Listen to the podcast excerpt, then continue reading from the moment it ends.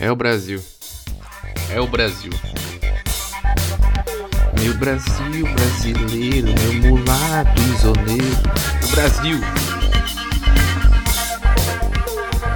Brasil.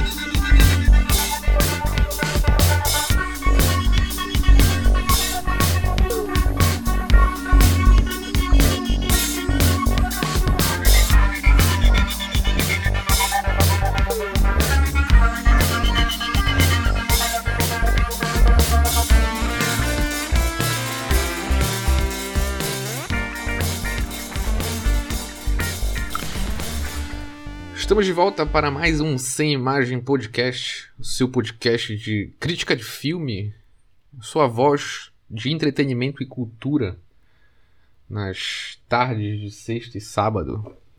Depende de quando você ouvir isso aqui, tanto faz. Bom, é isso. Mais episódio do Sem Imagem Podcast. Hoje é dia 7 do 10 de 2022, quase uma semana após a eleição. O segundo turno tá vindo aí. É, aqui na minha cidade tem o Círio de Nazaré também, então a cidade está em festa, é o Natal dos Paraenses. E é isso, nesse clima que nós gravamos mais um episódio deste podcast, que é de crítica de filme, de política de boa vizinhança, de qualquer coisa. A sirene da polícia passa pela minha esquina. Será que alguém foi assaltado? Será que alguém está agonizando em seu próprio sangue? Esperando ambulância. Eu não sei. Bom, anúncios iniciais. É, se você quiser me seguir no Instagram, tem alguns textos, tem algumas postagens. Eu dou uma de blogueirinho lá e posto livros e DVDs que eu estou vendo. É, sem imagem underline 1. Também temos o e-mail, que é cainopodcast.gmail.com. É só mandar uma mensagem se você tiver alguma sugestão, alguma historinha que quiser que eu leia aqui, é só mandar. Também temos o, o blog é, Imagem, Narrativa e Música, que lá tem textos sobre cinema, sobre música, algumas prosas e poeminhas. É isso, acho que é isso de anúncio. E, enfim. Bom, hoje é o episódio número 28 do podcast, eu não sei se é exatamente esse o número, mas a gente está nesse. aproveitando, né? Na verdade, não, não foi tão intencional assim, mas estamos numa, numa linha de falar sobre filmes brasileiros episódio passado eu falei sobre o Brasa Dormida, do Humberto Mauro. E hoje eu me propus a falar sobre uh, a chanchada, no caso. Eu queria procurar algum filme-chave sobre a chanchada, então eu fui atrás uh, do. Pesquisei sobre a chanchada e sobre o período, no caso, né? E eu estou utilizando o livro Nova História do Cinema Brasileiro, da editora Sesc, que é, é um livro com vários artigos, é organizado pelo Fernão. Fernão. Agora me fugiu o nome do autor, mas no outro episódio falei o nome dele. É, e é um livro de vários artigos, então cada ele é dividido em capítulos, e esses capítulos eles cobrem um determinado período e, e são autores diferentes para cada capítulo, digamos assim. E eu utilizei o capítulo o capítulo que trata sobre a comédia no Rio de Janeiro. É, capítulo titulado A Chanchada e o Cinema Carioca, que cobre os períodos de 1930 e 1950, que é escrito pelo João Luiz Vieira.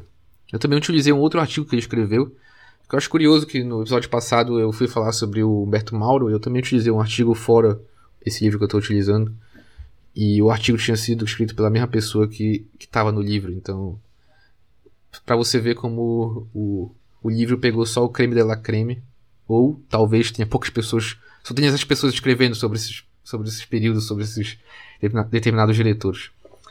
Bom, além disso, eu também utilizei o livro é, do Laurent de Boy, Laurent Desbois, sei lá como se pronuncia, que é, é A Odisseia do Cinema Brasileiro, e um artigo de uma inglesa, Lisa Shaw, The Chanchada and Celluloid Visions of Brazilian Identity in the Vargas Era. Não sei.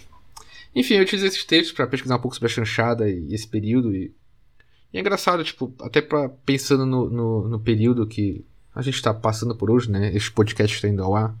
Estamos nas vias eleitorais e decidindo o futuro do nosso país. Se é que o nosso futuro já não está decidido, vai saber. Mas. Enfim, eu acho que, que acabou tendo tudo a ver falar sobre, fazer o um podcast sobre isso e esse período que, que estamos passando, até para refletir um pouco sobre tudo. E, enfim, eu tomei várias conclusões, pequenas conclusões, fazendo essa pesquisa e, e até o que me motiva, de certa forma, fazer esse podcast é justamente registrar esse aprendizado e compartilhar. Eu me sinto um, um trovador da cultura, o trovador, não sei, sei lá, é, é, imagina aquele cara, aqueles caras antigos, aqueles bons e velhos tempos quando os, os homens apaixonados ficavam cantando na janela pra princesa as cantigas. Eu, eu, eu, não sei se estou confundindo as coisas, mas enfim, tinha aquele cara que ficava cantando para alguém, ficava se lamuriando. Esse sou eu, mas eu não estou cantando para uma pessoa física. Eu estou cantando para a arte, para a música. Porque. Enfim, eu, eu, eu acho que, que, que, no fim das contas, eu acho que é isso que me dá, me dá tesão, de certa forma, de gravar isso aqui. Porque é algo que eu gosto de estudar e, e, me empolga estudar sobre isso. E, e no fim das contas eu estou registrando isso aqui para quem quiser ouvir, né? Bom, lamúrias, choros do trovador da cultura. A arte me dá tesão. E é isso, já tô falando um monte de bobagem, né? Vamos, vamos logo pro, pro que interessa. Vamos falar sobre o filme de hoje.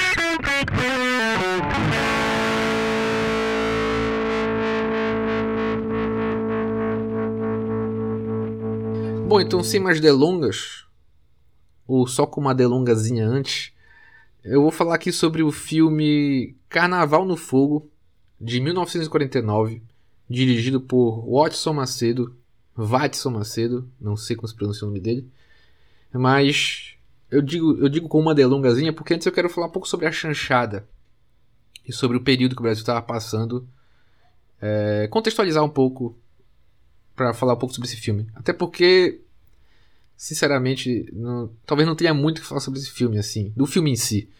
Inclusive, até pros, pra galerinha dos spoilers aí, quiser procurar o filme, tem no YouTube, numa qualidade péssima, horrível. É até triste, muito triste ver isso. É, é o tipo de situação que, que, que, que, Acho que eu comentei no último episódio.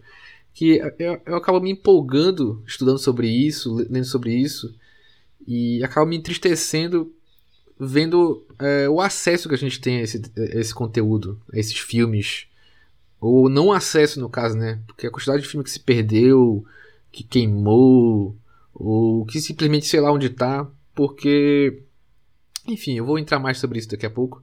Mas é, é, é o tipo de sensação, uma sensação engraçada. É uma alegria triste, assim, de você imaginar é, determinadas peças de cultura literatura, cinema no caso aqui, cinema é uma é, um, é um, uma peça de cultura, eu estou usando esse termo mais para pensar em algo cultural assim, uma mídia cultural.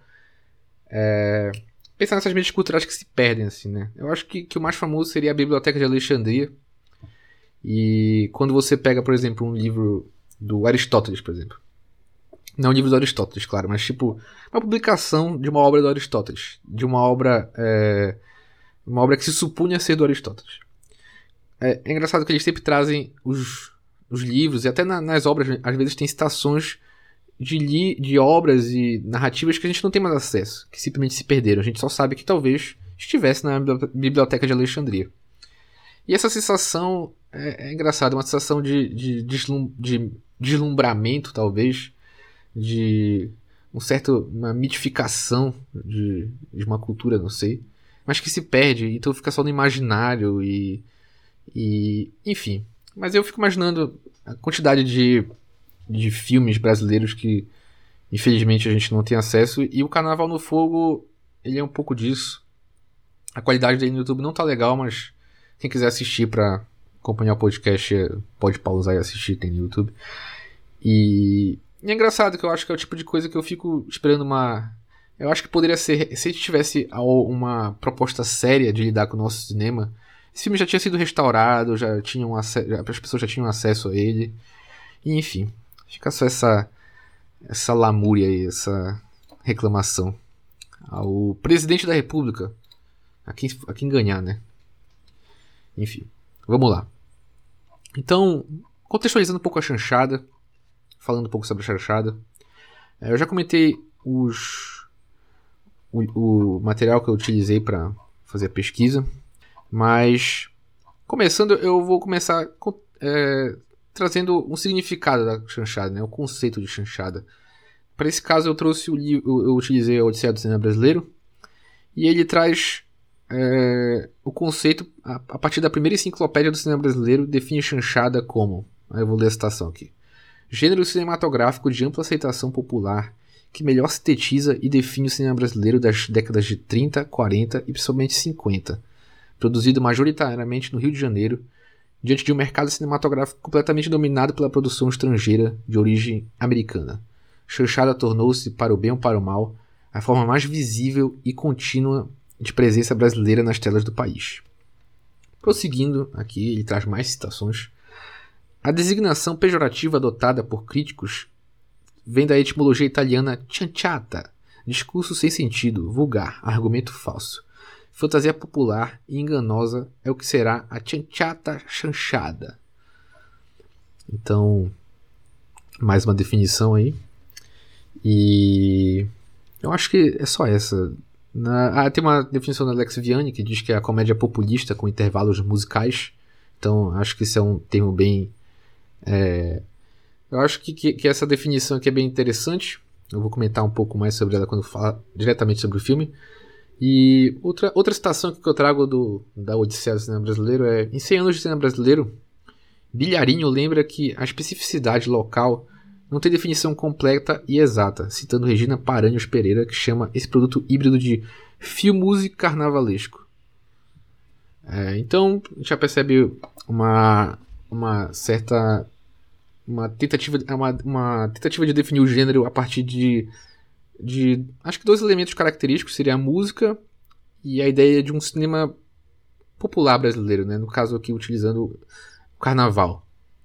Então, eu acho que talvez esses sejam os pilares para definir a, a chanchada, né? No caso, um cinema popular e musical. É, deixa eu ver se encontro mais uma definição aqui para compartilhar com vocês. É, não, sem definições a mais. Bom, mas também só contextualizando o período agora, agora já utilizando o texto do do João Luiz Vieira, ele, ele, ele constrói um ciclo entre 1930 e 1950. No último episódio a gente comentou sobre o, os ciclos regionais com Humberto Mauro, e Humberto Mauro em seguida foi para o Rio de Janeiro. O Rio de Janeiro era a capital do, do país na época, isso tem que ser pontuado. E, e já no texto da, da, da britânica lá que eu citei no início, a Lisa Shaw, ela, ela, ela se foca mais em como. No, no contexto político que estava acontecendo ali, que a gente está nesse período é, da Segunda Guerra Mundial. E ela comenta sobre como o Getúlio Vargas, que era o presidente da época, ele estava querendo criar uma, uma noção de, de brasilidade. Tava, ele, ele pensava o cinema muito como uma como um, um, um instrumento de educação. Então ele Existem muitas leis de fomentos e leis de proteção cinematográfica. É, mas apesar disso, e era necessário, porque apesar disso, o, o, o cinema americano já estava bem introjetado na, no cinema brasileiro. Acho que isso se reflete também na chanchada, é o que eu vou comentar daqui a pouco. Mas é curioso, porque o cinema americano, antes da, da, da, das guerras, no caso, né, o, o, vários filmes eram passados aqui no Brasil.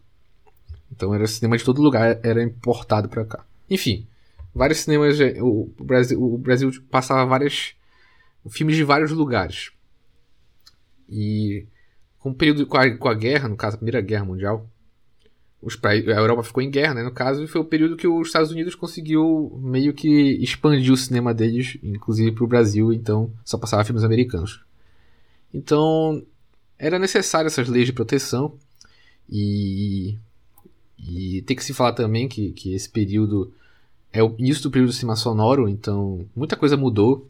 Isso é algo que, que fica bem claro até em outros livros que comentam sobre como é, o cinema como arte, definiu o cinema como arte, meio que, que, que já estava se consolidando com o cinema silencioso, e quando veio o cinema sonoro, meio que trouxe uma, uma certa é, confusão assim sobre como se definiria o cinema agora que o som faria parte, né? Enfim, então a gente tem esse, essa, esse, essa construção do contexto aqui que eu acho interessante pontuar. A gente tem é, esse período entre guerras, né? esse período de guerra, na verdade, uma guerra meio que seguida da outra, os Estados Unidos meio que estabelecendo seus estúdios aqui no Brasil. Eu acho salvo engano, o primeiro estúdio é, americano que, que, que, se estabeleceu aqui foi a Universal. Posso estar enganado, não, não, não tenho certeza, mas enfim. Então a gente tem a presença do cinema americano já bem consolidada no Brasil. É, a gente tem também o Getúlio Vargas com essa proposta de, de, de do cinema como uma maneira de, de, educar o povo e criar essa mentalidade nacional. É, muito no sentido de porque só existe o cinema na época. Né? Hoje em dia a gente tem o WhatsApp, a gente tem televisão, é, a gente tem o YouTube. E, mas na época só tinha o cinema, né? Então por isso eu acho que houve, houve esse investimento, né, no caso. Hoje em dia o cinema pode ser esquecido, infelizmente. Mas esse era o principal meio de, de diversão da, da, da classe popular. E enfim, então a gente tem esse contexto e a presença do cinema sonoro também, né? A insurgência do cinema sonoro, o estabelecimento do cinema sonoro. Até tem um comentário no, no texto do, do, João Luiz Vieira que existia uma, uma certa esperança com o cinema sonoro porque imaginava que as pessoas iam preferir assistir um filme brasileiro na sua língua, né? Por mais ruim que fosse, ao invés de um filme americano em inglês, né? Porque não, não tinha essa questão da língua.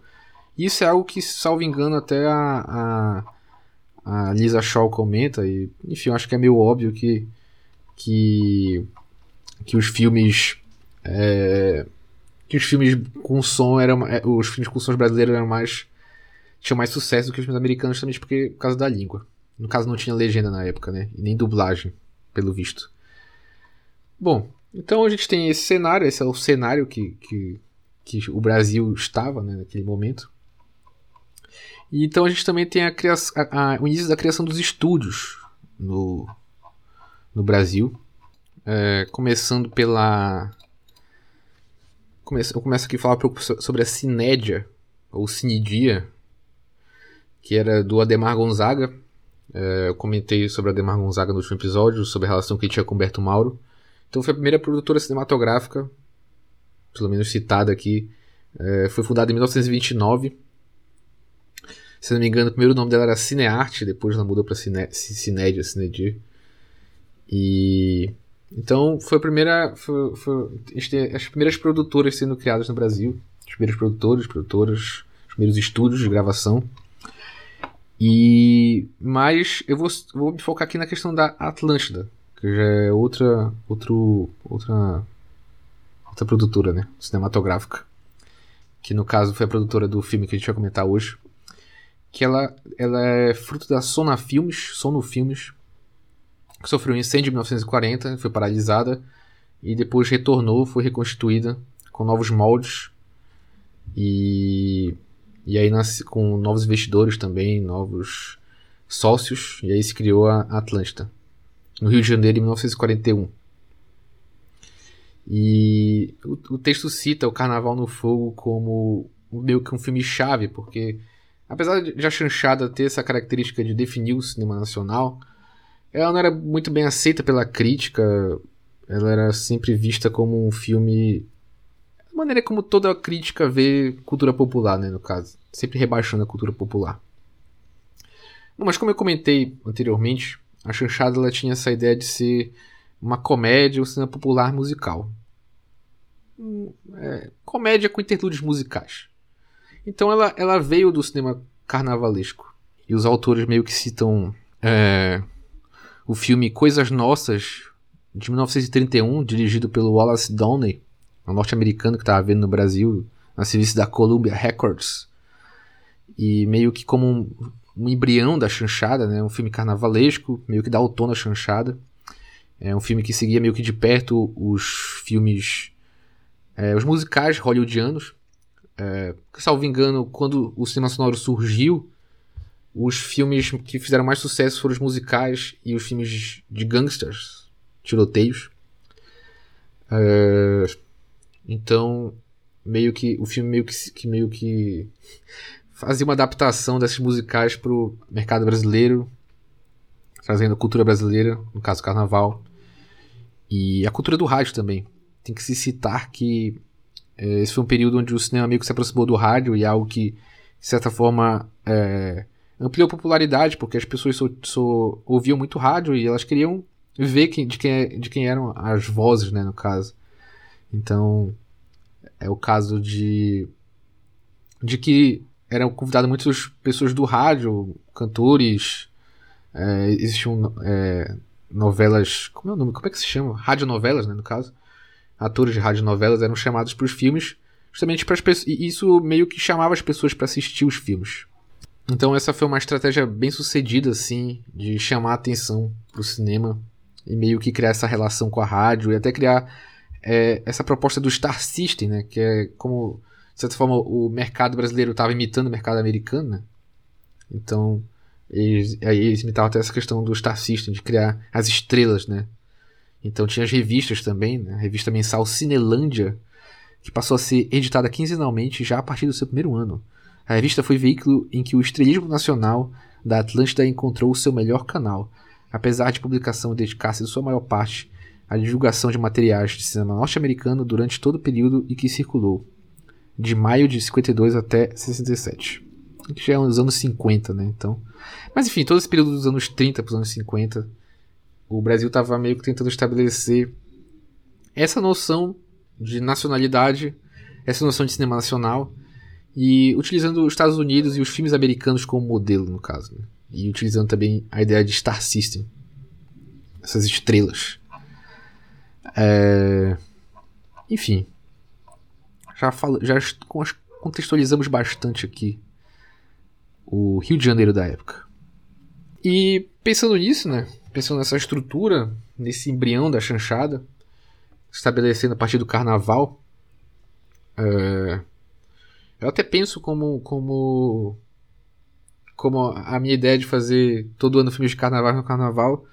Eu, eu penso também agora falar um pouco mais sobre a chanchada também. Tipo, trazer outras questões como o gênero vem se desenvolvendo e trazer algumas discussões. Eu também tenho pensado em escrever alguns textos sobre a chanchada em relação a como eles parodiam o cinema americano. Acho que é algo bem interessante. Até parando para pensar. É, não sei, foi uma reflexão que me veio e você pode é, discordar e concordar, não sei, acho que é a gente pode abrir um diálogo aqui. Mas, por exemplo, eu fiquei pensando muito no, no bando à parte do, do Godard. Em como ele trabalha o cinema americano, né? Como ele cita o cinema americano e parodia o cinema americano. Não, pode, não, é algo, não é algo semelhante à chanchada? Não é semelhante à chanchada? É isso que eu quero dizer. Então, de certa forma, é, isso que era visto como uma crítica ao que, tipo, era visto como uma crítica, as pessoas, os críticos tratavam isso de maneira negativa, que o cinema brasileiro fazia, no caso, né, de imitar simplesmente o cinema americano. Mas, de certa forma, o Godard não fez isso no Bando à Parte? De imitar esses clichês. E aí, só porque é um, é um, um cinema, cinema francês, novela vague. Aí é bem. É bem visto, é bem. Não, aí é o cara. O cara. À frente do seu tempo. Não estou falando mal do Godard, adoro Godard, adoro à parte.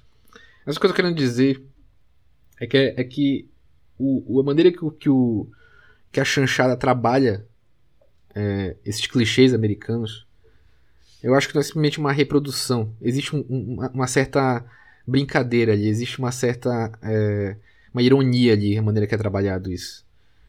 Uma certa sofisticação até. Que eu acho que deveria ser maior valorizado, talvez não seja tão valorizado. Até pela. Já comentei no início, o acesso que a gente tem a esses filmes, né? E, enfim, mas eu acho que, que, que existe um, um, existe uma coisa ali, existe uma questão ali que, não sei, eu vou pensar bastante, pesquisar mais sobre, para falar sobre. Talvez isso vire um texto pro blog. Mas talvez seja uma temática que eu, que eu retorne quando for falar sobre filmes de carnaval, carnavais. De novo, no carnaval do ano que vem. Enfim.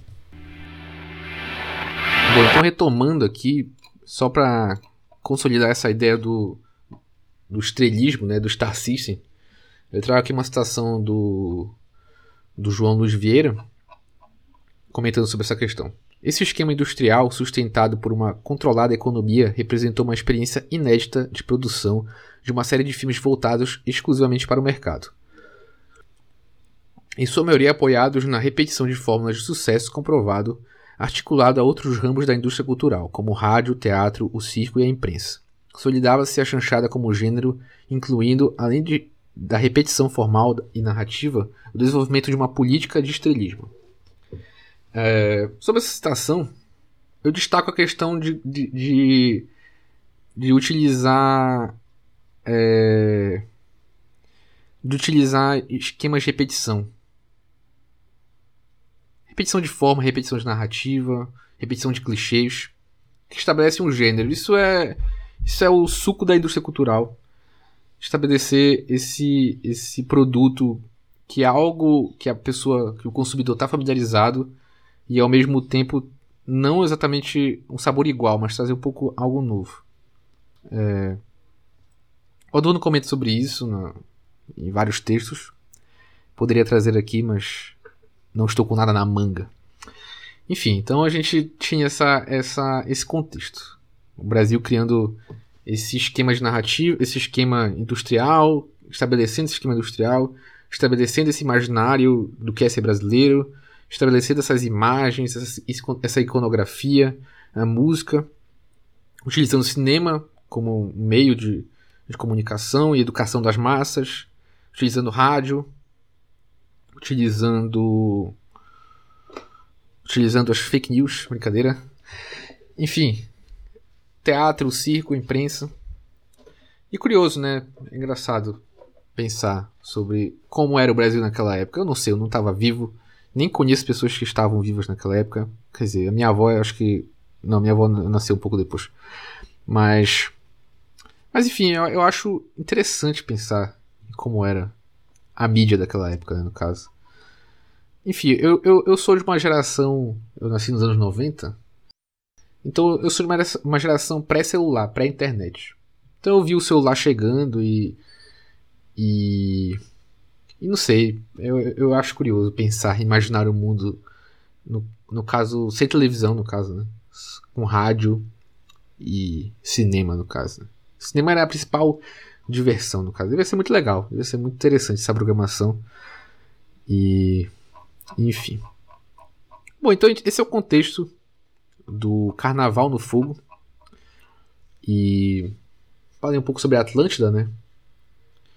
Que que fez outros filmes, estava fazendo outros filmes musicais de carnaval. E, mas o Carnaval no Fogo foi meio emblemático. Ele deu, um, um, segundo João Luiz Vieira, né? Ele deu um novo fôlego à comédia musical brasileira, moldando definitivamente a forma sob a qual o gênero atingiria o seu clímax e atravessaria soberano toda a década de 50.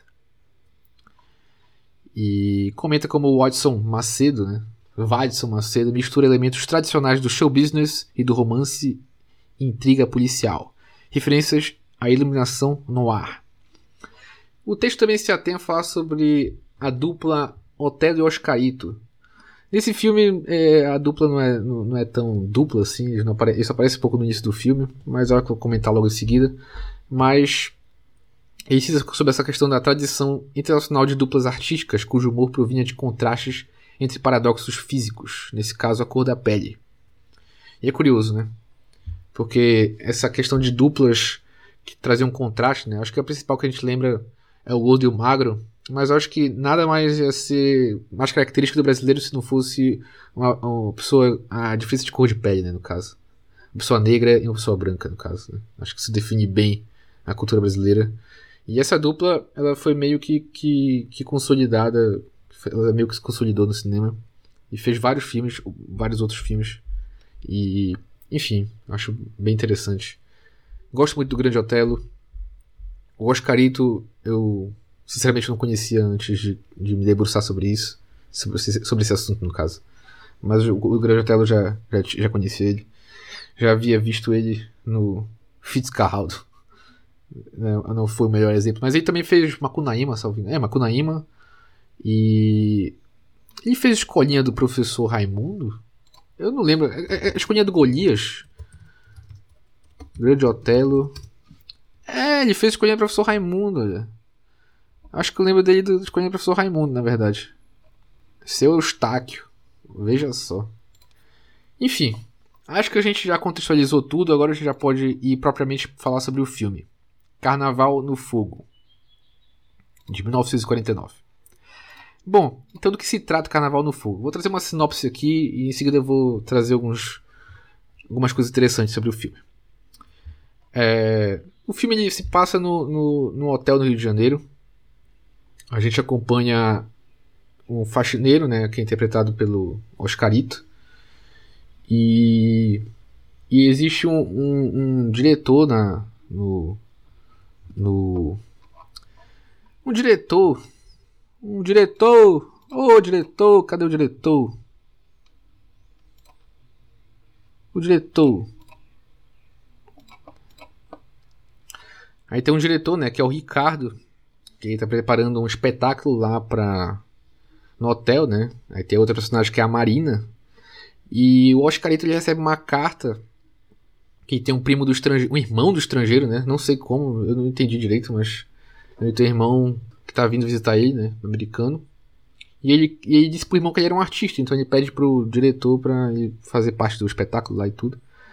E além disso, ainda há um. Ainda tem uma, um, um, uma gangue, né? Uma quadrilha que roubou uma joalheria e está hospedada no hotel. E eles vão encontrar com, com o líder da, da quadrilha, né? Só que eles não sabem quem é, né? Tempos pré-WhatsApp. Já é a quarta vez que eu cito o, o aplicativo de comunicação via internet por mensagem nesse podcast. É... Enfim, eles vão encontrar esse líder deles só que como eles não sabem quem é, eles vão identificar através de uma cigarreira, um porta-cigarro que o líder, muito competente, acaba perdendo. E ele é encontrado pelo pelo pelo Ricardo, o nosso diretor, né, do espetáculo. Então eles confundem o diretor do espetáculo como o líder da gangue. E aí se estabelece a situação de humor, porque ele é confundido com uma pessoa que ele não é. E aí, durante o período do filme, ele é tratado como se ele fosse o líder, e ele meio que embarca nessa. Mas em seguida, o líder aparece.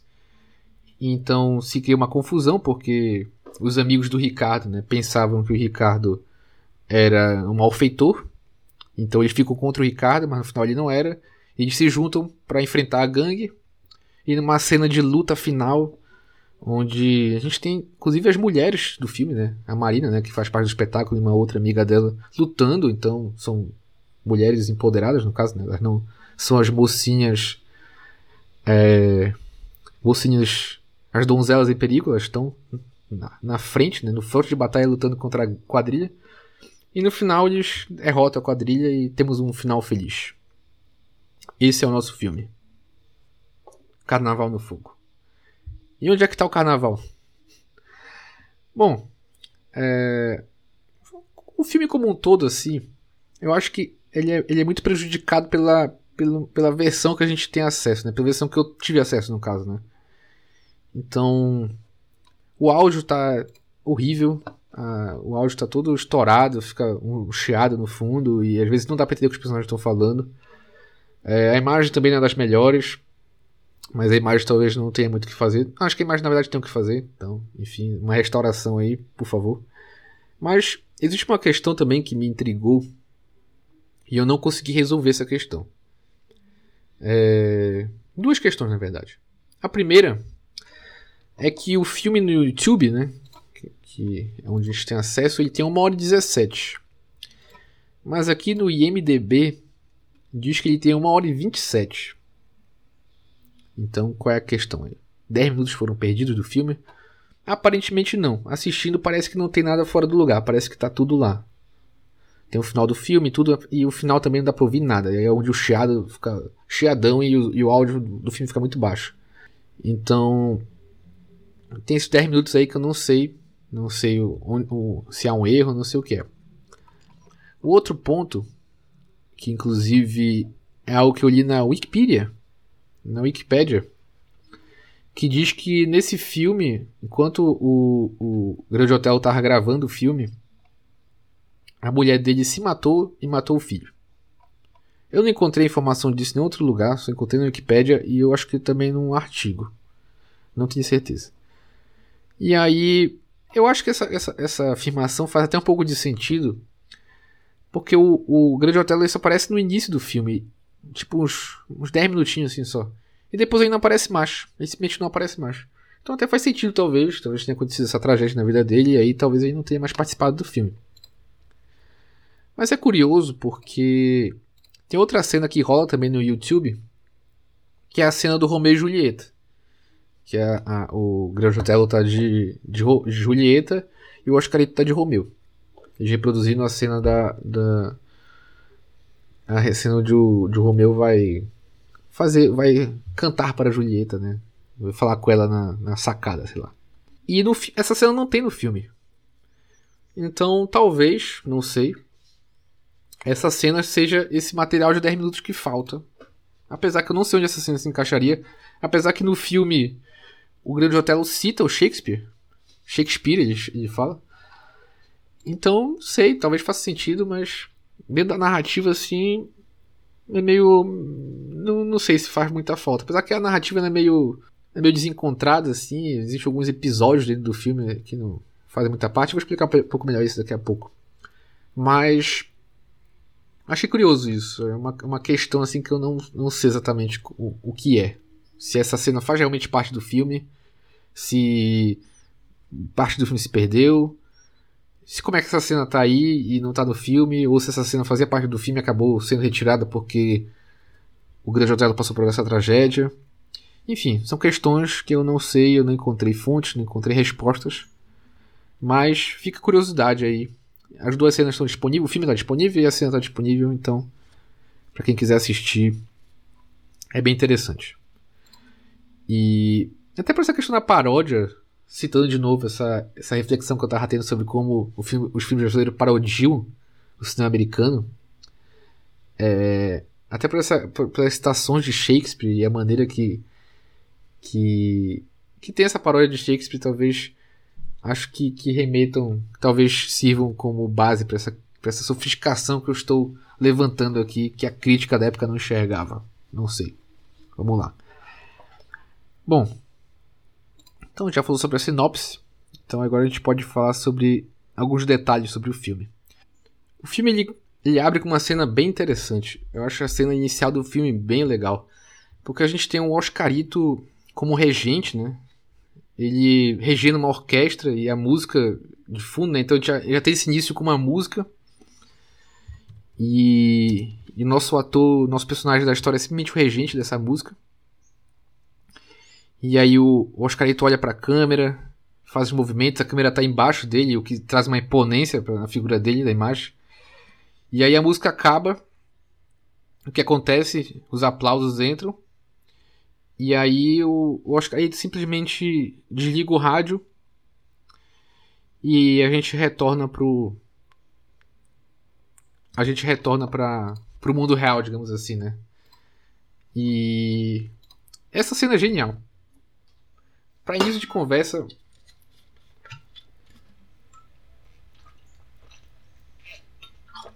Para início de conversa, ela tem umas três camadas. Bebi uma água aqui ela tem umas três camadas. A primeira camada que eu acho que eu vejo logo é a questão do carnaval. Isso me remete muito à música do Tom Jobim.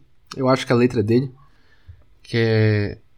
Eu não lembro agora se é a felicidade ou tristeza.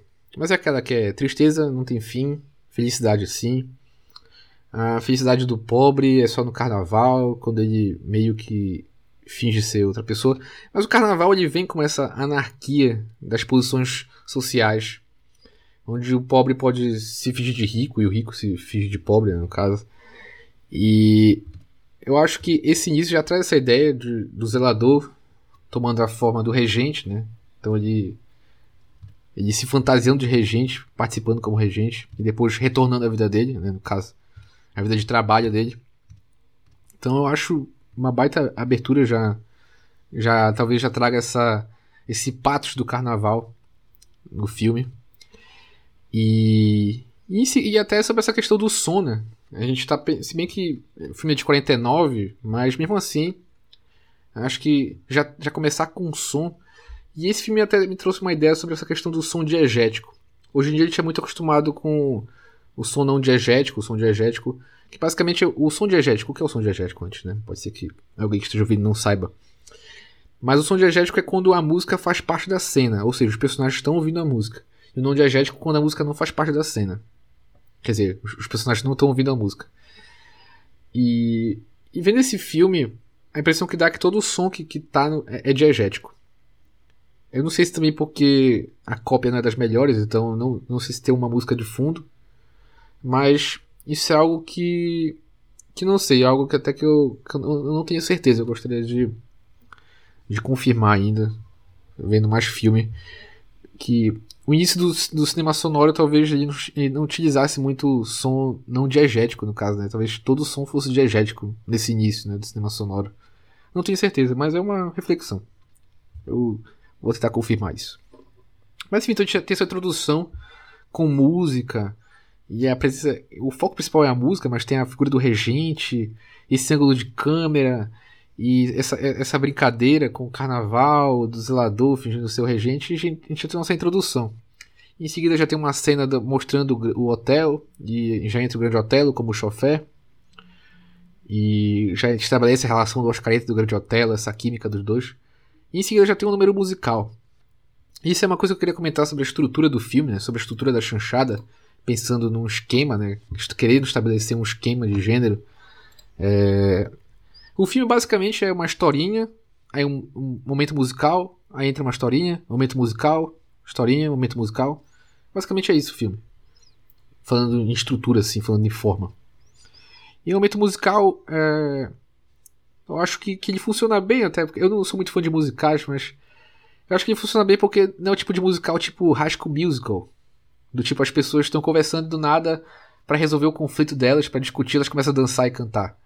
Não, tipo, a música meio que é bem justificada, digamos assim. As pessoas. A música geralmente é num ensaio musical ou, ou num show que está acontecendo. Não é exatamente simplesmente os personagens param e começam a cantar. É, mas tem uma questão também que, que, que, de certa forma. Tem uma questão também que, de certa forma, me, me, me remeteu. A maneira que o, o filme trata a música. Foi o, os, os primeiros filmes do Fellini. Não acho, não sei na verdade. Não sei se o Fellini assistiu alguma chanchada, não sei se o Fellini, Fellini assistiu, se Fellini tinha acesso a filme brasileiro, mas talvez fosse até uma questão da época, até, a maneira que, que o cinema tratava a música na época. O, o, porque os primeiros filmes do Fellini tem, tem momentos musicais também. Eu lembro também do. do. Noite de Cabiria, salvo engano, tem um momento musical.